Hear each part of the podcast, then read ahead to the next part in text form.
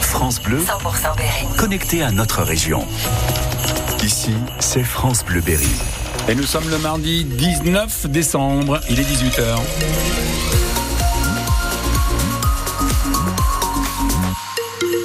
À 18h, le journal est présenté par Selma Rich. Bonsoir Selma. Bonsoir Luc, bonsoir à tous. La météo, bah, ce soir un petit peu de brouillard peut-être. Ouais, il y a un peu de pluie aussi et des températures comprises entre 3 et 4 degrés.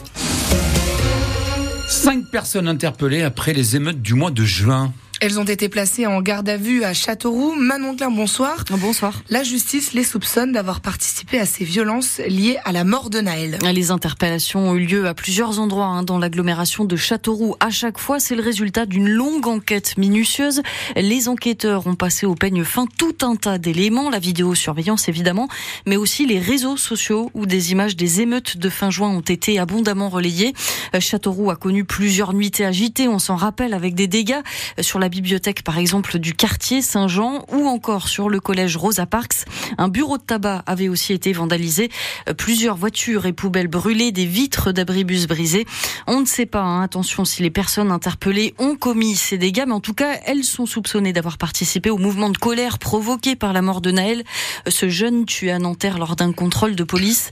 Les personnes ont été interpellées sur commission rogatoire sur demande d'un juge. Elles vont être entendues dans le cadre de leur garde à vue toujours en cours ce soir. Et on vous explique tout ça en détail sur notre site francebleu.fr.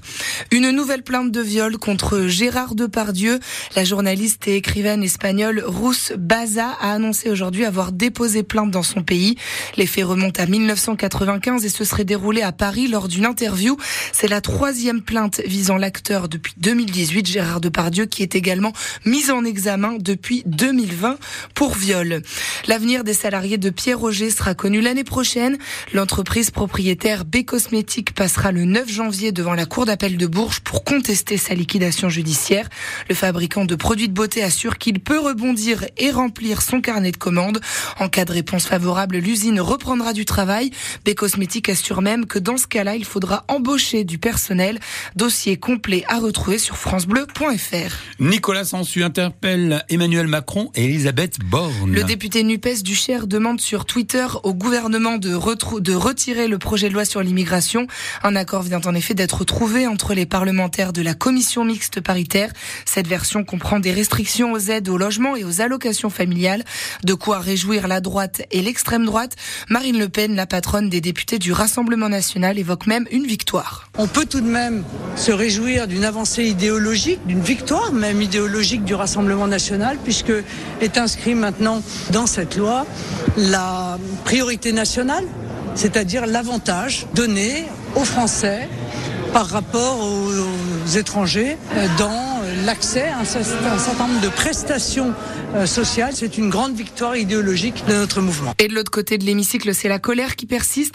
Le chef des députés PS, Boris Vallaud, appelle les parlementaires de la majorité à faire barrage au texte ce soir lors du vote. Toutes les transgressions ont été commises. La collusion a été réalisée avec les thèses de l'extrême droite qui, en commission, a remercié la majorité d'avoir introduit ces propositions et notamment la préférence nationale dans son texte. Maintenant, il s'agit de savoir s'il demeure dans cette majorité des femmes et des hommes qui se souviennent qu'en 2017 et en 2022, nos voix se sont mêlées aux leurs pour faire obstacle à l'extrême droite, à Marine Le Pen et à ses thèses. Et du côté de la majorité en ce moment, réunion au sommet autour d'Emmanuel Macron avec les présidents de groupe et la première ministre. La première ministre Elisabeth Borne qui déclenche un nouveau 49-3, le 23e depuis son arrivée à Matignon. La première ministre engage cette fois la responsabilité du gouvernement pour le projet de loi du budget 2024. Et vous écoutez France Bleu Berry, 18h04 du nouveau sur la à Châteauroux dès l'année prochaine. À partir du 3 janvier, l'avenue Jacques Chirac qui passe sur le pont neuf sera en sens unique. Conséquence des travaux sur le pont. On pourra donc seulement l'emprunter dans le sens Châteauroux-Saint-Christophe.